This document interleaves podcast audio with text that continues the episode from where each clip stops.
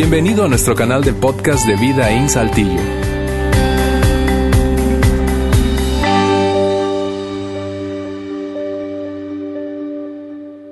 Muy bien, bienvenidos, bienvenidas todas y todos. Gracias por acompañarnos hoy aquí en Vida In. Si estás ahora mismo en el auditorio, sobre todo si es tu primera vez, gracias por eh, aceptar esa invitación de la persona la que te extendió.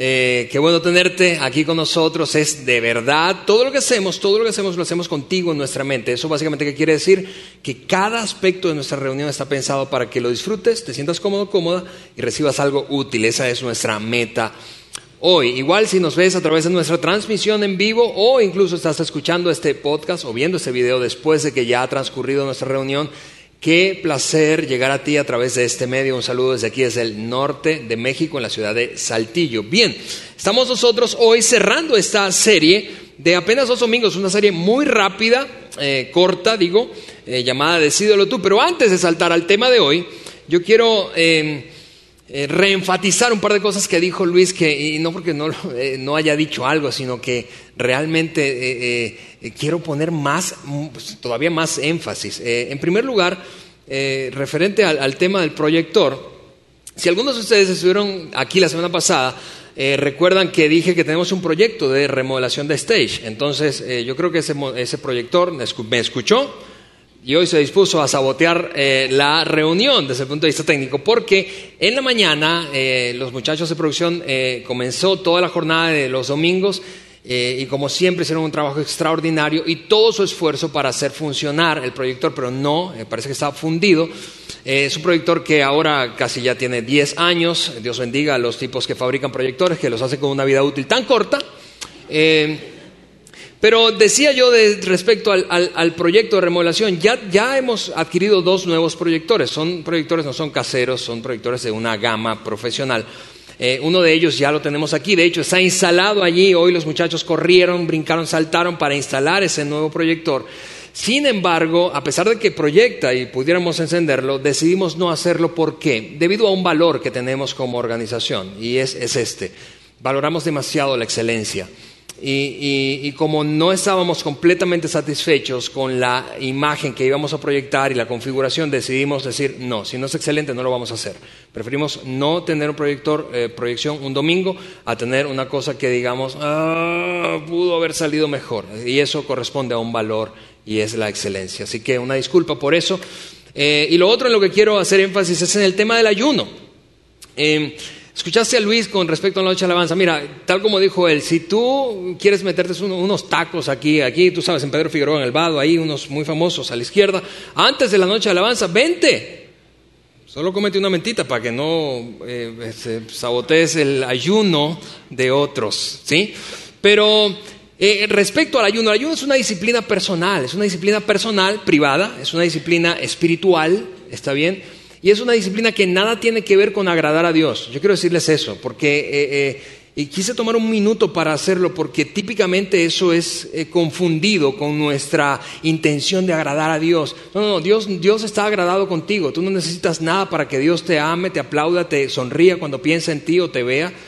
Eh, eh, por eso Cristo murió en la cruz por nosotros, para estar bien con Dios. Así que tú estás bien con Dios, no necesitas ayunar para estar bien con Dios. ¿Por qué ayunamos entonces? Ayunamos porque es una disciplina personal. En otras palabras, no le comunica nada a Dios, no podemos impresionar a Dios con un ayuno, ni con ningún otro esfuerzo.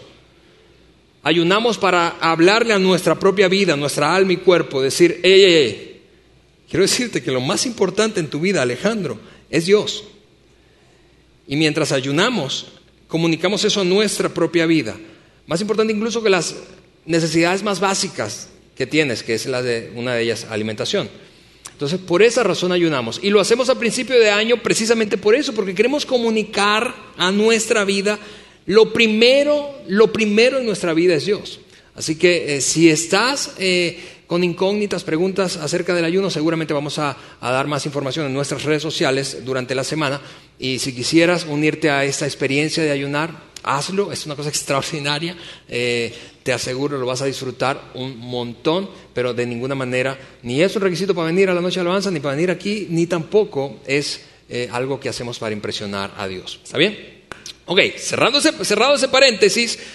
Déjame saltar de nuevo a entonces el tema que nos ocupa hoy, que es el fin de esta serie, Decídelo tú. Al principio de este año decidimos, o más bien para arrancar el año, lo decimos hace mucho, pero para arrancar el año decidimos compartir, tomamos la, eh, selección de compartir esta serie que de manera obvia ya leyendo el título tú anticipas, trata de decisiones. La semana pasada vimos una de esas decisiones. Si no estuviste aquí, te voy a animar a, por cualquier razón no estuviste, te voy a animar a visitar a cualquiera de nuestros canales, ¿sí? A través de los cuales puedes ver o escuchar nuestros temas, y vamos a ponerlo aquí en la pantalla ahora mismo. Nuestra página web es www.vidainslt.org, www.vidainslt.org. Ahí están los videos de todos los mensajes que compartimos aquí. Eh, también en nuestro fanpage nos encuentras como Vida Saltillo, así como lo ves, así se escribe. Y finalmente, eh, tenemos un canal de podcast, también nos, nos, encuentras allí de la misma manera, Vida in Saltillo. Allí están, por cierto, todos los audios, no video, todos los audios de todos los mensajes desde el año 2012. Así que hay cerca de 300 mensajes que puedes eh, eh, tener acceso allí. ¿Y por qué menciono esto? Eh, me detengo a mencionar un poco más, a hablar un poco más del podcast, porque hoy en nuestra ciudad hay un poco más de tráfico y el tráfico está creciendo cada vez más, sobre todo si tú trabajas en alguno de los parques industriales, tú te echas 30, 40 y hasta una hora si vienes de derramadero, quién sabe eh, en tráfico. Y muchos de nosotros disfrutamos de escuchar música o algo que agregue valor a nuestra vida. Bueno, es una, buena oportunidad para escuchar, escuchar nuestros mensajes allí en podcast, en el canal de podcast, perdón. Es totalmente gratuito. Y además, muchos de ustedes nos dicen con frecuencia, Oye, yo hubiese querido que mi esposo, mi hijo, mi hija escuchar este mensaje. Ojalá que mi suegra lo escuche. Ok, eso es una manera, estos medios, de compartir los mensajes que tenemos aquí. Etiquetas a alguien, uh, así como quien no quiere, a ver qué le cae, ¿verdad? Pero todos esos medios con la intención de facilitar los contenidos que compartimos aquí cada domingo. Pero aún con esto quiero solo repasar en una frase la decisión que compartimos la semana pasada, porque hablamos de dos decisiones que creemos tienen el potencial de hacer una diferencia en tu vida y en tu vida futura específicamente. Dicho de otra manera, aunque hay un montón de decisiones que tú y yo tomamos y que seguramente causan un impacto en nuestra vida, hay unas cuantas y pocas de ellas tienen el potencial de alterar el rumbo de la vida. Y creemos que estas dos que decidimos compartir en esta serie tienen ese potencial la decisión de la semana pasada la enunciamos de esta manera. Derretamos y nos desafiamos juntos a decidir darle forma a nuestra identidad a partir de lo que Dios dice. Formar nuestra identidad a partir de lo que Dios dice.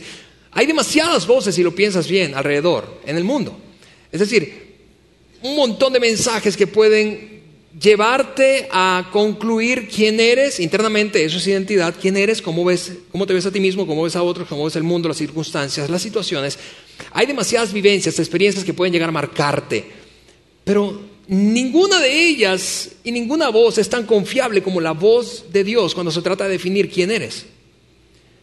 Dios es una fuente confiable para hallar nuestra identidad en Él. ¿Por qué? Porque siempre, siempre, siempre, siempre pensará mejor de ti de lo que tú piensas u otros piensas. Verá las cosas de una manera constructiva, positiva y beneficiosa para ti, siempre y en toda circunstancia.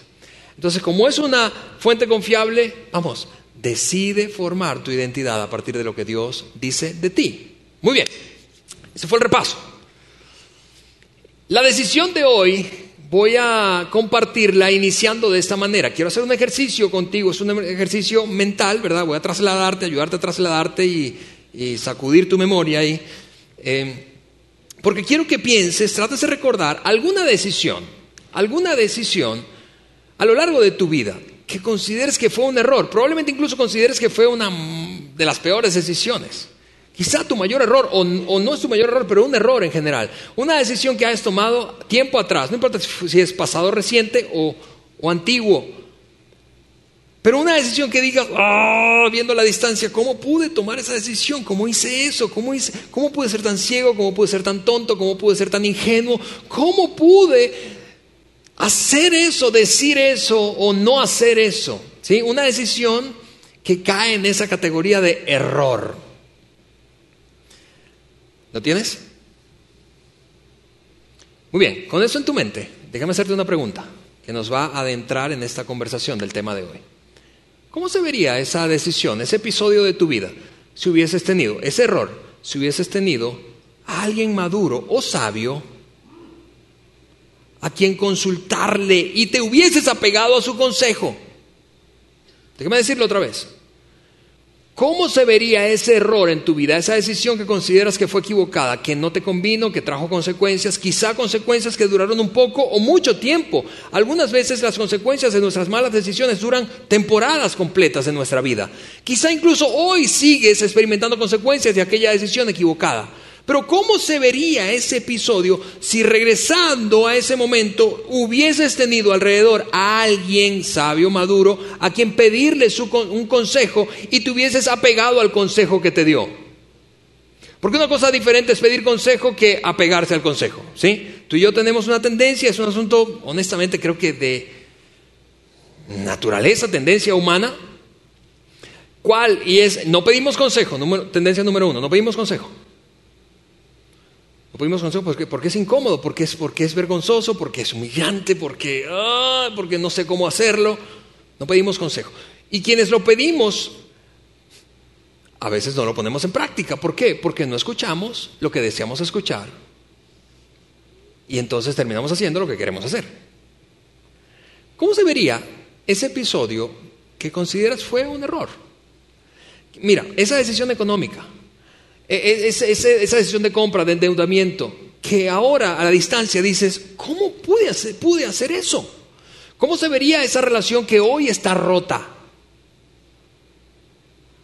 Y que desde lejos ahora la ves y dices, mm, si fuera honesto tendría que reconocer que no fue una buena decisión. ¿Cómo se vería esa, esa, esa, decisión, hablando de familia, por ejemplo, ¿cómo se vería esa decisión? Jóvenes que están aquí, o, hijos más bien, no importa si estás joven o estás grande, ¿cómo se vería aquel momento en el que decidiste escupir cuatro verdades en la cara de tus padres y ofenderlos mientras lo hacías?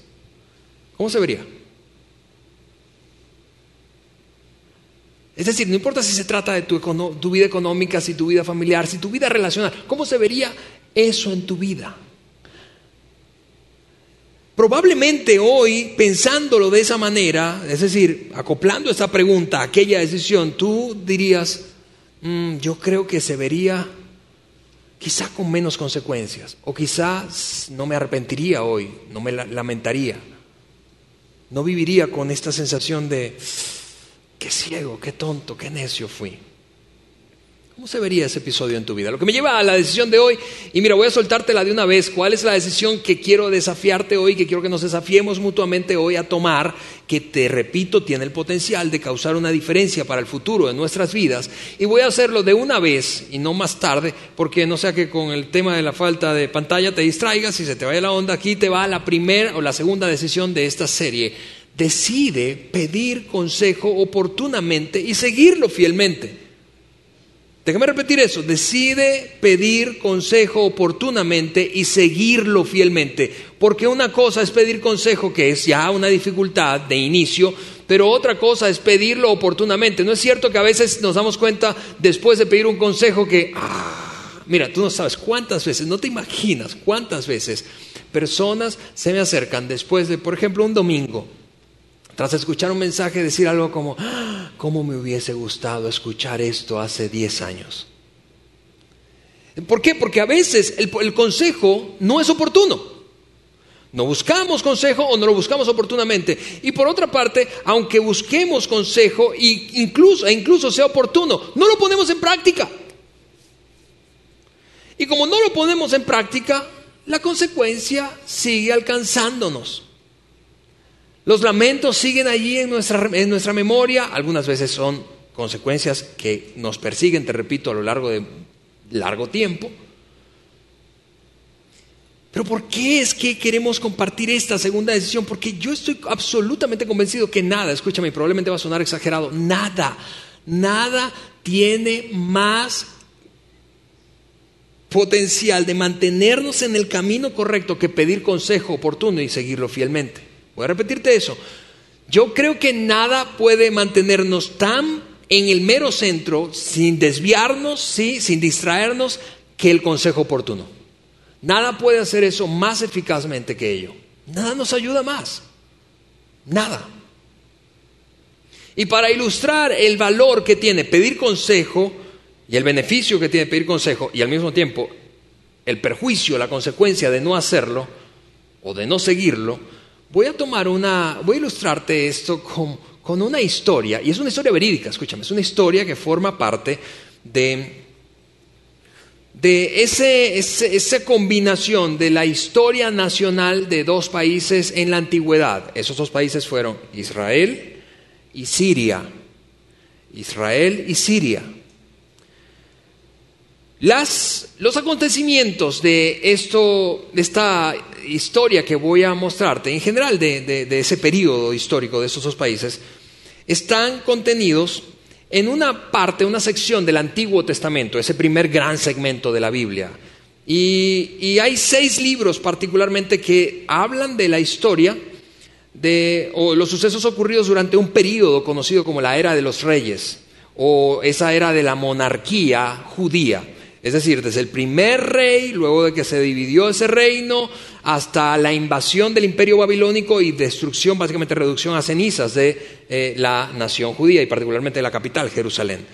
Ok, ese periodo conocido como la era de los reyes está documentado en el Antiguo Testamento por seis libros. Esos son primer libro y segundo libro de Samuel, primer libro y segundo libro de Reyes, primer libro y segundo libro de Crónicas. Crónicas de los reyes judíos. La historia que quiero contarte hoy está en un capítulo apenas pequeño del segundo libro de los reyes. Y es la historia de un hombre, hay, varios personajes, pero en principio déjame hablarte de este hombre. Un hombre que era sirio, aquí es donde se entrecruzan las historias sirias, la historia siria y la historia judía. Un hombre que era sirio y estaba al frente del ejército de todo su país. Era un hombre conocido por nombre Naamán. Naamán era un general sirio, era el comandante en jefe de todo el ejército y había acumulado un montón de logros bélicos, era respetado nacional e internacionalmente, dentro y fuera de su país, por precisamente haber alcanzado un montón de victorias en batalla y de además serle muy fiel a su rey. Así que Naamán tiene este aire de grandeza y al mismo tiempo es casi una personalidad. En otras palabras, cuando llega Naamán le hacen la venia, le tiran la alfombra roja, le hacen honores. Naamán es un tipo súper reconocido, dentro, te repito, y fuera de Siria. Pero Naamán al mismo tiempo tiene un padecimiento, un padecimiento que en principio es oculto, es secreto, pero empieza a hacerse cada vez más notorio. Es que contrajo una enfermedad incurable, incurable para la época silenciosa, es progresiva, el deterioro es progresivo y eventualmente lleva a la muerte, no tiene cura. Hoy eso sería el equivalente más o menos al HIV, ¿sí? O incluso a, algunos tipos de cáncer. Así que imagina esta combinación y el contraste de un tipo enorme, digo, en, en, términos de logro y reconocimiento, de admiración, pero al mismo tiempo y en secreto una debilidad creciente y la sentencia silenciosa de muerte que tiene. Esa enfermedad luego se le encontró cura, pero era conocida, y todavía hay ciertos brotes en el mundo, como la lepra.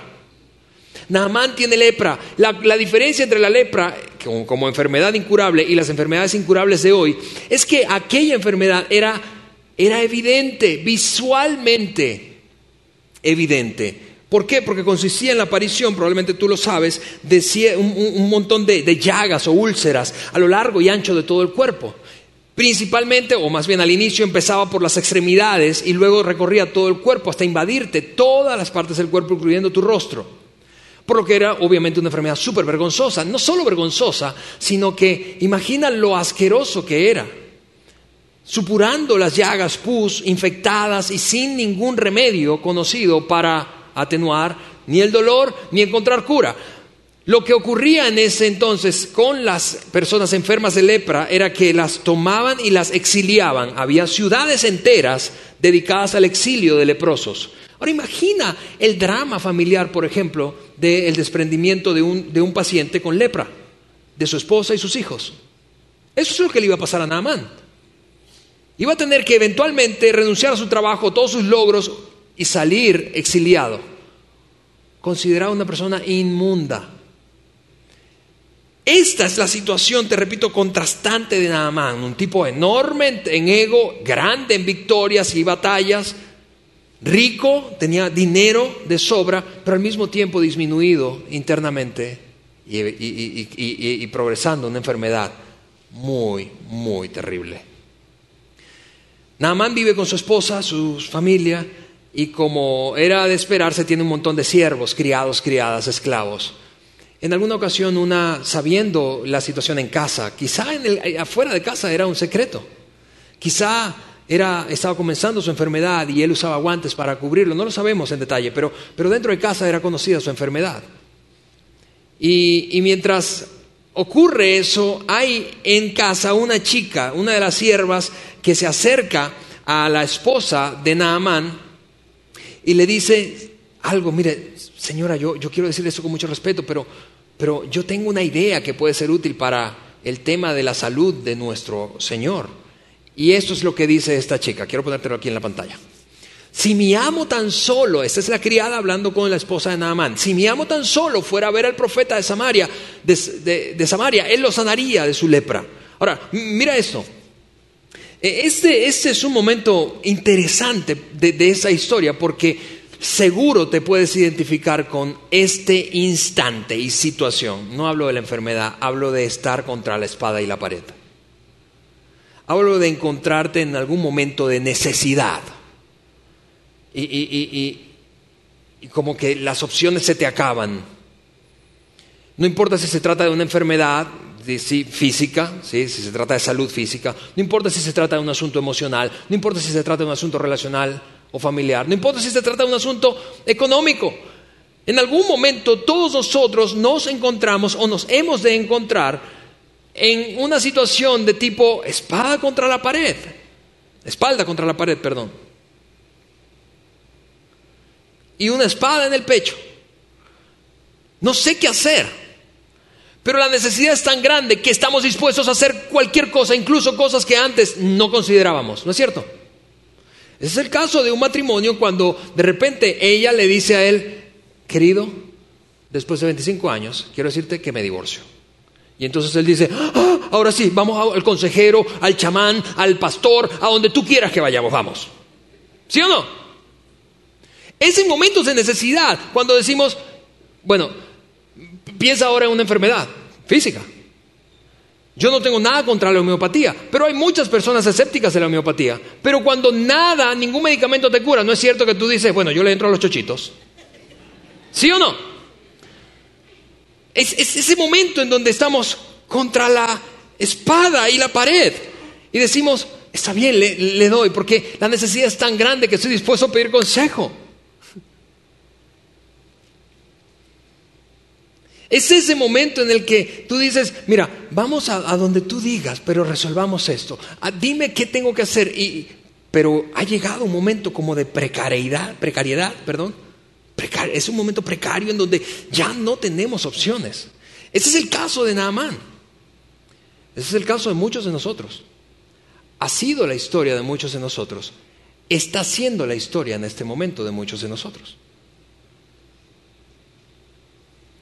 Lo cierto es que de alguna manera esta chica convence a su esposa y la esposa lo convence a él y él accede a ir a visitar a este líder religioso, que es un líder espiritual en Samaria, es un judío, ¿sí? que está en el reino del norte de Israel, en Samaria, una ciudad llamada Samaria, vive allí pues, su nombre es Eliseo. Él, Naamán, sabiéndose poderoso, mueve sus contactos, habla con el rey, con el emperador, de su nación, para que hable con el rey vecino y, a través de todo eso consigue una cita en casa de Eliseo. No era difícil para un hombre como él, tan poderoso. Va con toda la comitiva, un séquito de seguidores, su ejército personal acompañándolo. Es un comportamiento típico. Cuando llega, obvio, lo que espera es un trato diplomático de un país a otro. Recibe con la comitiva la banderita, el aplauso, el himno nacional. Y tú sabes eso que lo que, lo que, lo que ocurre cuando, cuando una persona, una figura de autoridad de una nación visita a otra. Llegan a la casa de Eliseo y es algo increíble lo que sucede, porque Eliseo ya es eh, eh, consciente de a qué viene este hombre. Y entonces Obvio que él no es el que personalmente toca la puerta, toca la puerta a alguno de los siervos de él. Y sale, es curioso, lo curioso es que sale de la casa, no Eliseo, sabiendo que era Naamán, sino un siervo, un criado de Eliseo, y le dice, dice mi jefe Eliseo, que para curarte hay una manera. Y la manera es esta, que vayas al río de aguas residuales que atraviesa la ciudad y te eches siete zambullidas. A tú crees que estoy jugando, pero tú dices, eso está en la Biblia, realmente está en la Biblia. Ahora imagina cómo recibiría la noticia Naamán. ¿Cómo? Dígale a ese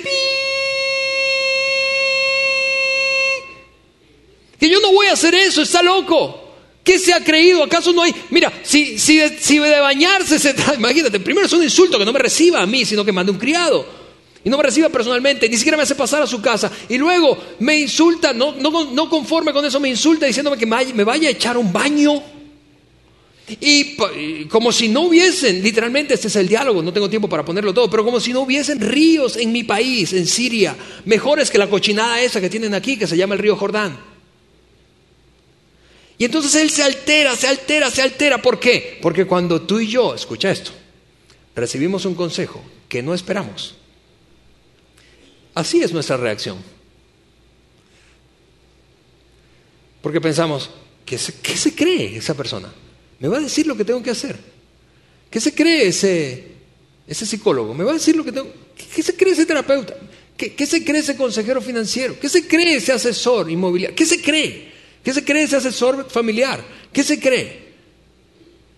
Porque hay un choque entre dos fuerzas que debaten internamente en ti y en mí y en cada ser humano cuando tiene que buscar consejo y escucha algo que no, que no desea escuchar. ¿Sabes qué es eso? Humildad y orgullo. Porque pedir consejo requiere humildad. Tú sabes, la decisión voluntaria de humillarme y decir, ¿sabes qué? Reconozco, estoy atorado y no sé qué hacer. ¿Podrías ayudarme? Eso es una cosa muy, muy difícil para algunos más que para otros. Muy difícil. Porque es humillarte voluntariamente, es mostrarte vulnerable. Es mostrarte vulnerable. Y la vulnerabilidad, tú sabes, esa sensación de sentirte en algún sentido desnudo, descubierto, desnuda, descubierta, es una cosa dificilísima. Y esa es la razón por la que nos cuesta, por la que nos cuesta tanto pedir consejo. Esa experiencia de ser vulnerable, escúchame, se trata del presente, no del pasado. Y déjame hacer una distinción clara entre eso. La decisión humilde de mostrarme vulnerable respecto a una situación que vivo hoy es distinta a la decisión de transparentar una cosa que vivimos en nuestro pasado. Déjame decirlo de otra manera. Es realmente es, mucho más fácil hablar del pasado que del presente. Eh, eh, ejemplo, yo solía tener broncas con la bebida, pero ya lo superé. Eso es una cosa sencilla. Eso es hasta una anécdota. Eh, incluso hacemos chiste de, nuestro, de nuestros errores pasados, ¿no es cierto? Eso es una cosa súper, súper, súper cómoda. Pero una cosa diferente es, ¿sabes qué? Tengo problemas con la bebida. Y creo que he perdido el control. Eso es una cosa humillante. Es vergonzosa.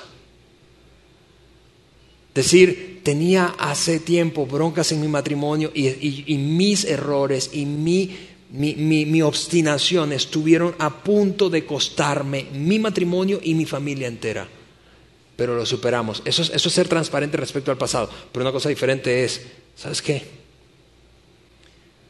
Creo que soy responsable del estado precario de mi relación matrimonial. Y quiero reconocerlo y pedirte que me ayudes. Esto es vulnerabilidad. Y de esto es lo que hablamos hoy. Porque tú y yo podemos ser transparentes respecto al pasado. sin ser vulnerables respecto al presente. ¿No es cierto? Ser transparentes. Regresemos a la historia. Así que está Naamán allí, tú sabes, insultando, maldiciendo, ¿qué se ha creído este hombre? Me largo de aquí, me ha insultado, ha insultado a mi país, todo ese rollo, ¿verdad? De su orgullo y su indisposición y dificultad de humillarse y reconocer, no tengo muchas opciones, así que, a ver, escuchar eso que tienes que decir.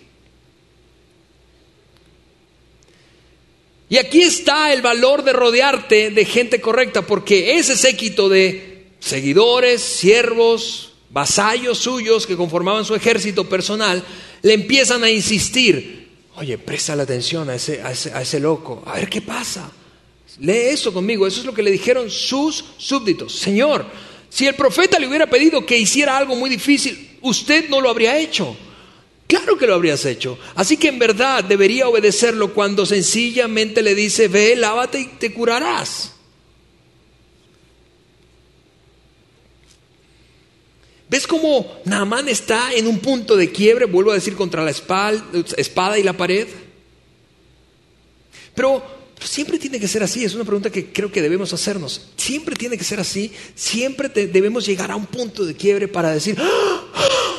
auxilio, Mira, la historia no es eh, eh, eh, suficientemente detallada como para saber cómo fue que se contagió, contrajo la enfermedad Naamán. No sé, quizá fue por contagio, porque el contagio directo, piel a piel, era, era un, un medio de contagio de la lepra, sigue siéndolo hoy. Pero también habían apariciones espontáneas, aun cuando nunca hubieses tocado a un enfermo de lepra, podías enfermarte de lepra por un brote. No es explícita la historia respecto a cómo se contagió. ¿Cuál es el punto con eso que te menciono? Es que sin importar si tú creaste la bronca o no la creaste, en algún momento tú y yo nos sentimos contra la espada y la pared. Y no necesitamos estar contra la espada y la pared para pedir consejo. De hecho, hablando de oportuno, de consejo oportuno, siempre es mejor pedir consejo antes de estar en esa bronca que sentir el agua hasta el cuello. Así que, regresando nada más, él decide, está bien, lo que me dice este hombre, me insisten ustedes, vamos, no, no es tampoco eh, detallada la historia, pero él se zambulle las siete veces. Capaz si lo hizo muy rápido, capaz si lo hizo muy lento, maldiciendo al tipo aquel, en fin, pero él está zambulléndose una, dos, tres, cuatro, cinco, seis, siete veces. Y cuando sale a la superficie después de la séptima vez, su piel está absolutamente limpia, como el trasero de un bebé. Ahora imagina la euforia que ahora domina en el ambiente. Nada más lo hizo de mala gana, quiero decirte, nada más lo hizo con mala actitud. Y, este es un punto extraordinario para no perderse de vista respecto a pedir consejo y seguir el consejo. Que, el, que seguir el consejo es un asunto de disciplina personal. Pedir consejo y ponerlo en práctica es un asunto de disciplina personal, no de actitudes. En otras palabras, déjame ilustrarlo de otra forma. Las disciplinas tienen un impacto en nuestra vida sin importar si las hacemos con buena o mala actitud. Te doy un ejemplo. Imagina que tú decidiste disciplinarte este año físicamente y decidiste entonces bajar la panza de los tamales de diciembre. Y entonces tú dices, voy a empezar a, correr todos los días. O a caminar, pues. Caminar rapidito.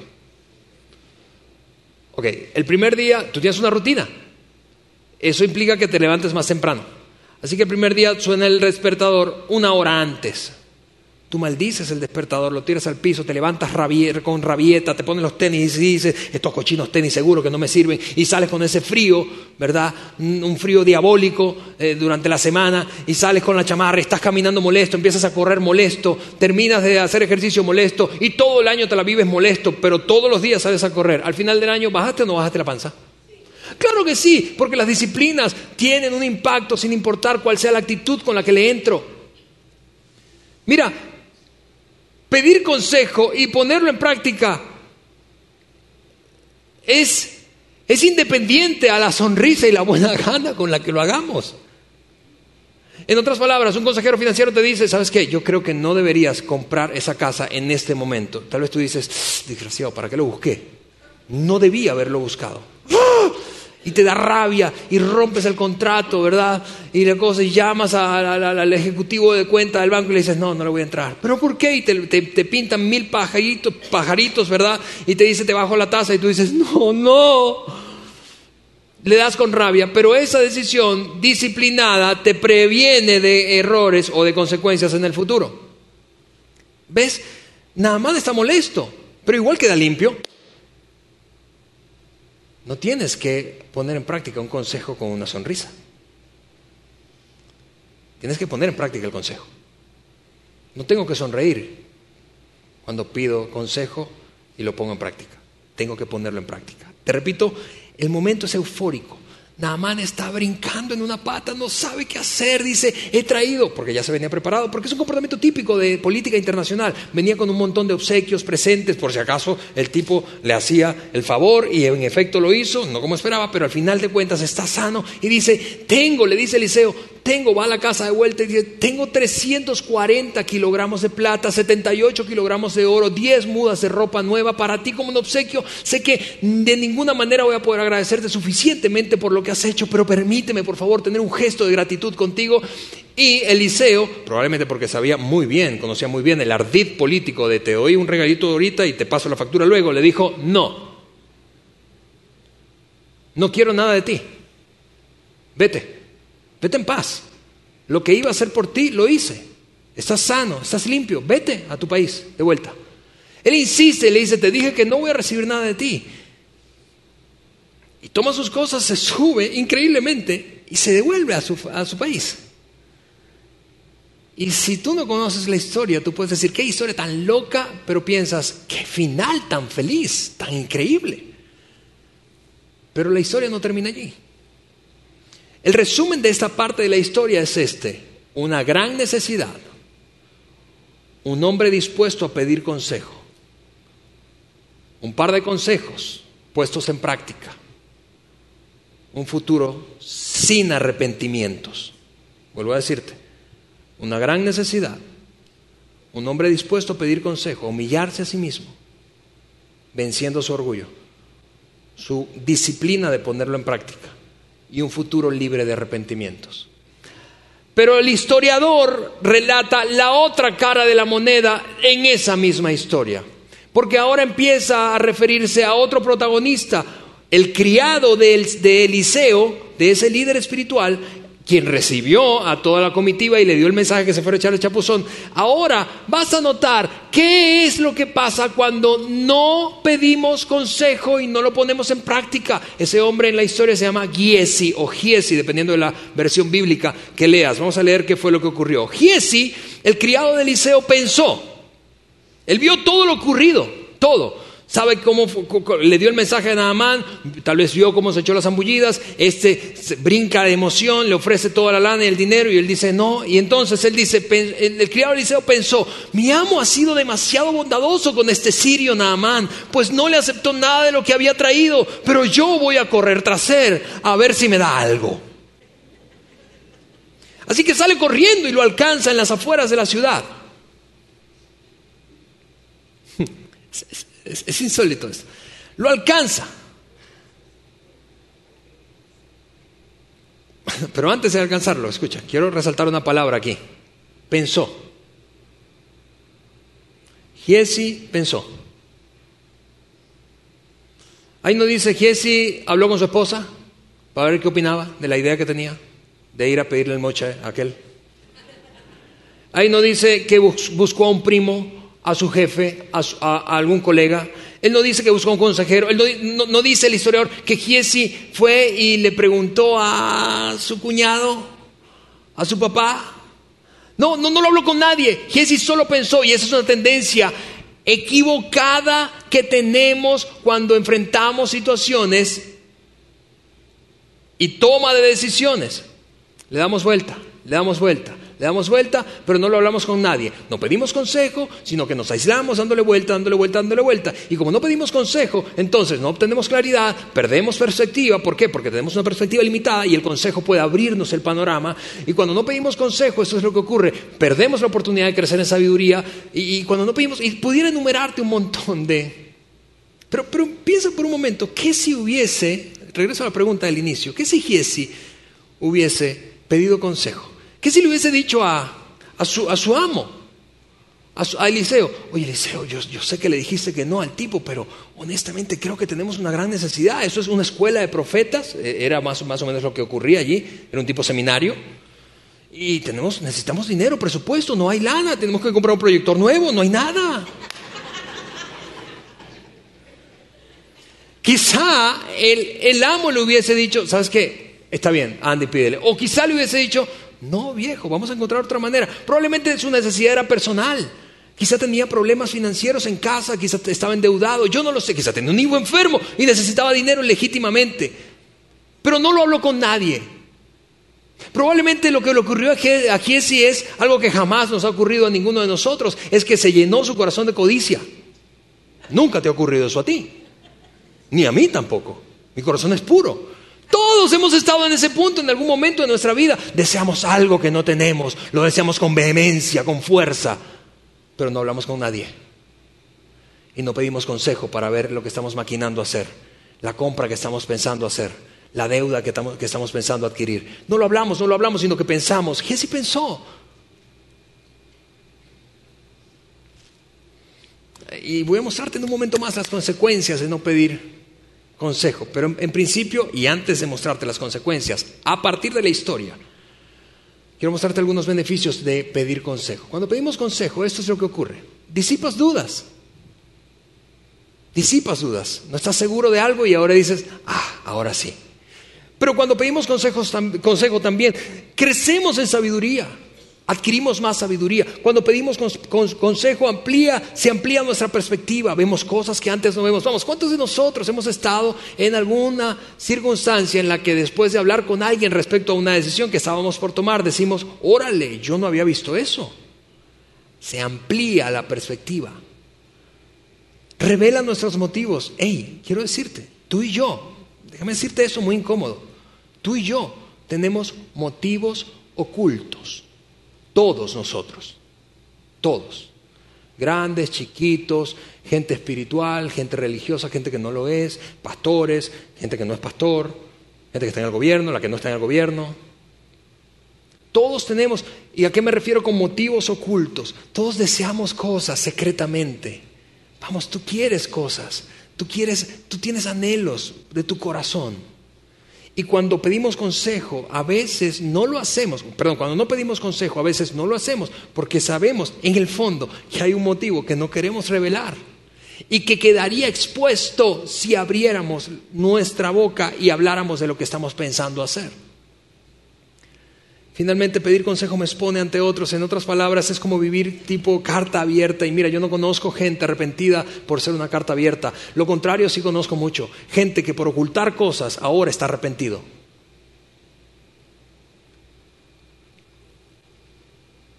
Déjame mostrarte las consecuencias de, en esa historia, en esa historia, de el hecho de que Giesi estuvo indispuesto, no estuvo No, buscó consejo, solo, solo pensó y ejecutó. Él fue, te repito, hasta alcanzar a Naamán. Naamán lo ve venir y sabe que es el siervo Eliseo y ahora le dice, oye, pausa, pausa, ¿qué onda? ¿Qué pasó? Y él le dice, ¿sabes qué? Hoy me da mucha pena, pero mi, mi amo ahora me manda a decir que lo que te dijo siempre no, que mamá dijo que siempre no, que si por favor tenemos necesidad allí en la escuela de líderes, seminario y si puedes darle algo. Y él le dice, por supuesto que sí. Él viene con una cantidad específica y se la propone, inferior a lo, todo lo que trajo Naamán y se la propone y él dice, claro que sí, te doy el doble y le pide, está eufórico, le pide a, algunos de los suyos que carguen en burros y se lo lleva acompañándolo hasta la casa de Giesi, entra sigilosamente, lo esconde, despide a esa gente sin que nadie se dé cuenta y se presenta frente a su jefe para seguir con la chamba. Y aquí estamos, en ese preciso instante. Giesi está frente a Eliseo y Eliseo le lanza dos preguntas, escúchame extraordinarias. Primera pregunta, ¿a dónde fuiste, Jesse? ¿Por qué esa pregunta es extraordinaria? Porque esa es una, una pregunta que cae en la categoría de pregunta indeseada. Tú y yo tenemos preguntas que no queremos que otros nos hagan.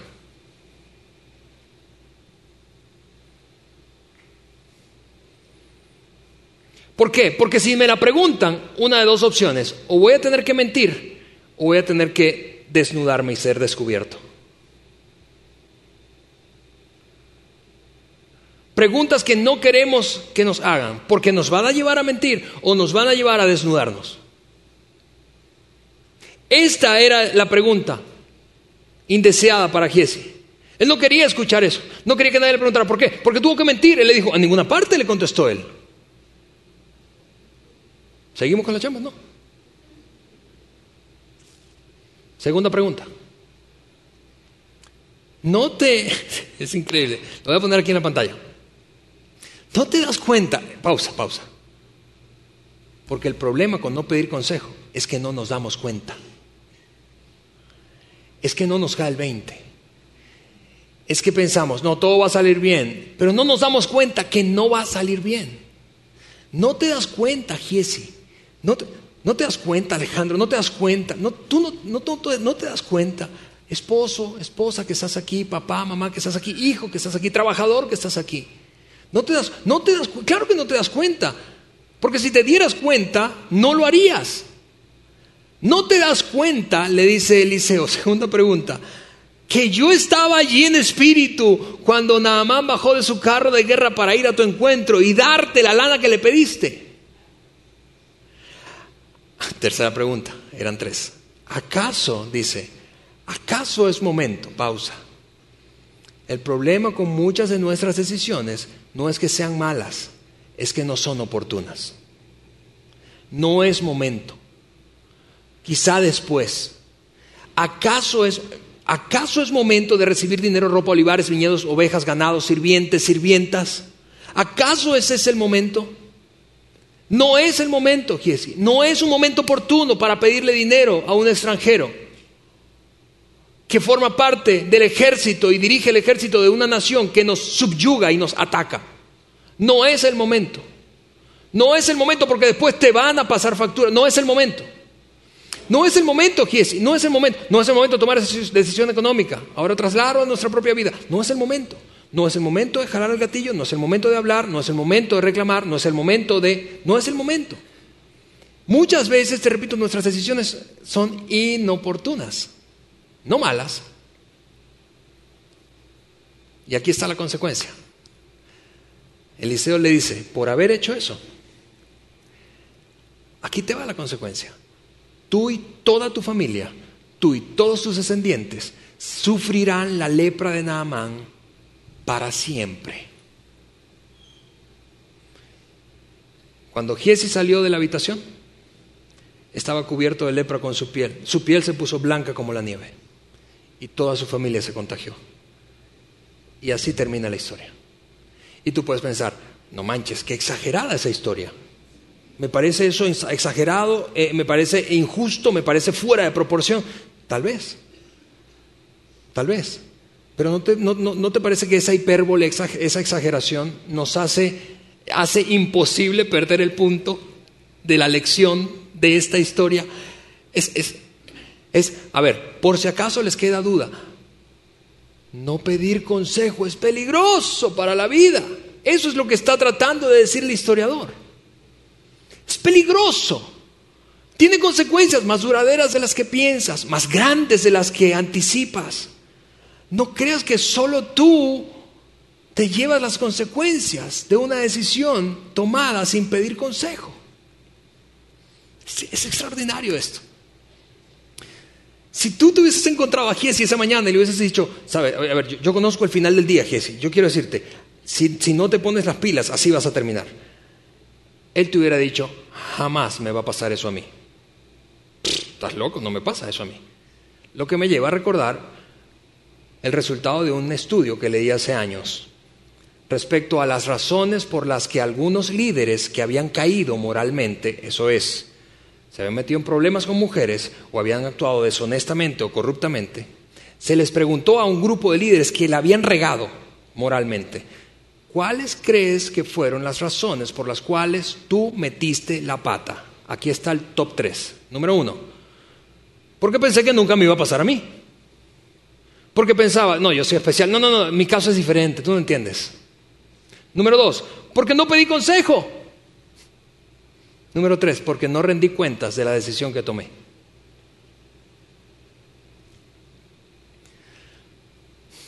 Por eso te digo, nada nos ayuda más a mantenernos en la dirección correcta que pedir consejo oportunamente. Chavos, chavos, chavos, chavos. Pide consejo.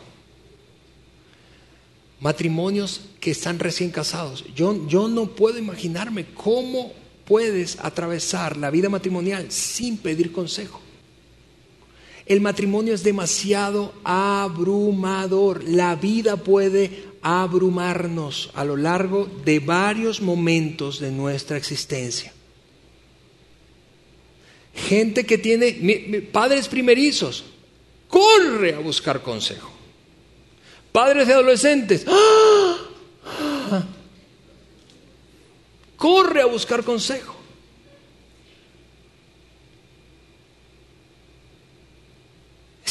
nada nos ayuda más a mantenernos en la dirección correcta. Nada. Termino con tres preguntas para cerrar el tema de hoy. ¿Cuándo, ¿Cuándo, pedir consejo? Pregunta número uno. Cuando tengas dudas, pide consejo, vamos. Parece evidente estas cuatro cosas. Pide consejo ante la duda, pide consejo cuando no tienes experiencia de un asunto, pide consejo, pide consejo, pide consejo, pide consejo ante decisiones importantes y pide consejo cuando estás atorado una y otra vez en la misma cosa. Pide consejo. ¿Cuándo pedir consejo? Ante la duda, la inexperiencia, las decisiones importantes y ante los atoros de la vida. ¿En qué áreas deberíamos pedir consejo? Bueno, yo he hecho una lista de seis. Tal vez tú puedes agregar o fusionar algunas. Pero yo creo que en al menos estas seis áreas de tu vida y la mía debemos pedir consejo y armar una especie de board, de, de mesa de consejeros. Quizá vas a encontrar a un consejero que te ayude con varias de estas áreas, quizá no. Pero al menos en las finanzas, en tu vida emocional, en la vida relacional, en lo físico, hablo de lo físico, hablo de tu, tu salud física, hablo de lo intelectual, de tu preparación, de tu, de tu orientación vocacional, hablo de tu orientación profesional, de decisiones de trabajo, hablo de, tu desarrollo espiritual, crecimiento espiritual. Vamos, vamos, vamos, pide consejo, pide consejo. Pide consejo y apégate a él fielmente. Pide consejo oportuno y ponlo en práctica fielmente. Finalmente, última pregunta. ¿A quién le pido consejo? Pide consejo a gente sabia, no necesariamente vieja, gente vieja. Vamos, tú y yo conocemos gente vieja que no es sabia.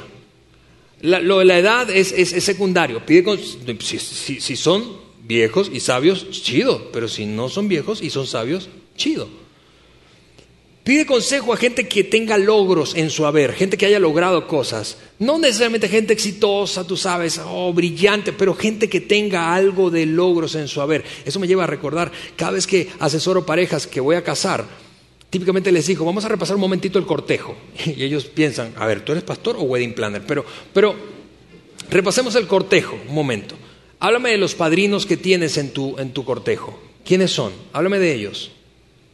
Y eso es lo que les digo. Aquí hay varias parejas que yo he casado. Y no me van a dejar mentir, les digo, mira, los padrinos deben ser una pareja de casados, por defecto con más experiencia que tú. No pongas de padrino de boda al cuate con el que creciste desde kinder, ¿verdad? Y lo conoces y... No, no, no, no. Pareja de matrimonio con más experiencia, con logros. Gente que se presente además, gente que sea accesible, no súper ocupada, porque eventualmente vas a tener que levantar el teléfono y no lo vas a encontrar. Gente accesible y finalmente gente probada, no perfectos, eso no existe, pero gente que haya sido probada en el fuego de la vida. Pide consejo. Vamos, esta es creo que la decisión de las más importantes que vas a tomar en tu vida. Pide consejo, pide consejo. Pide consejo oportunamente y ponlo en práctica fielmente. La tarea de esta semana creo que es demasiado evidente, ¿verdad? Pide consejo.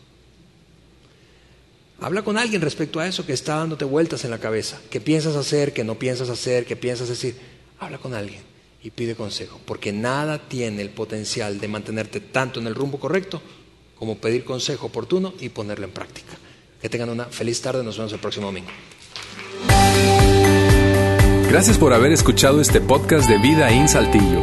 Si deseas escuchar estos mensajes en vivo, te invitamos a que nos acompañes todos los domingos a nuestro auditorio. Para más información sobre nuestra ubicación y horarios, entra a vidainslt.org o síguenos en nuestras redes sociales como Facebook, Twitter e Instagram. Nos vemos la próxima semana.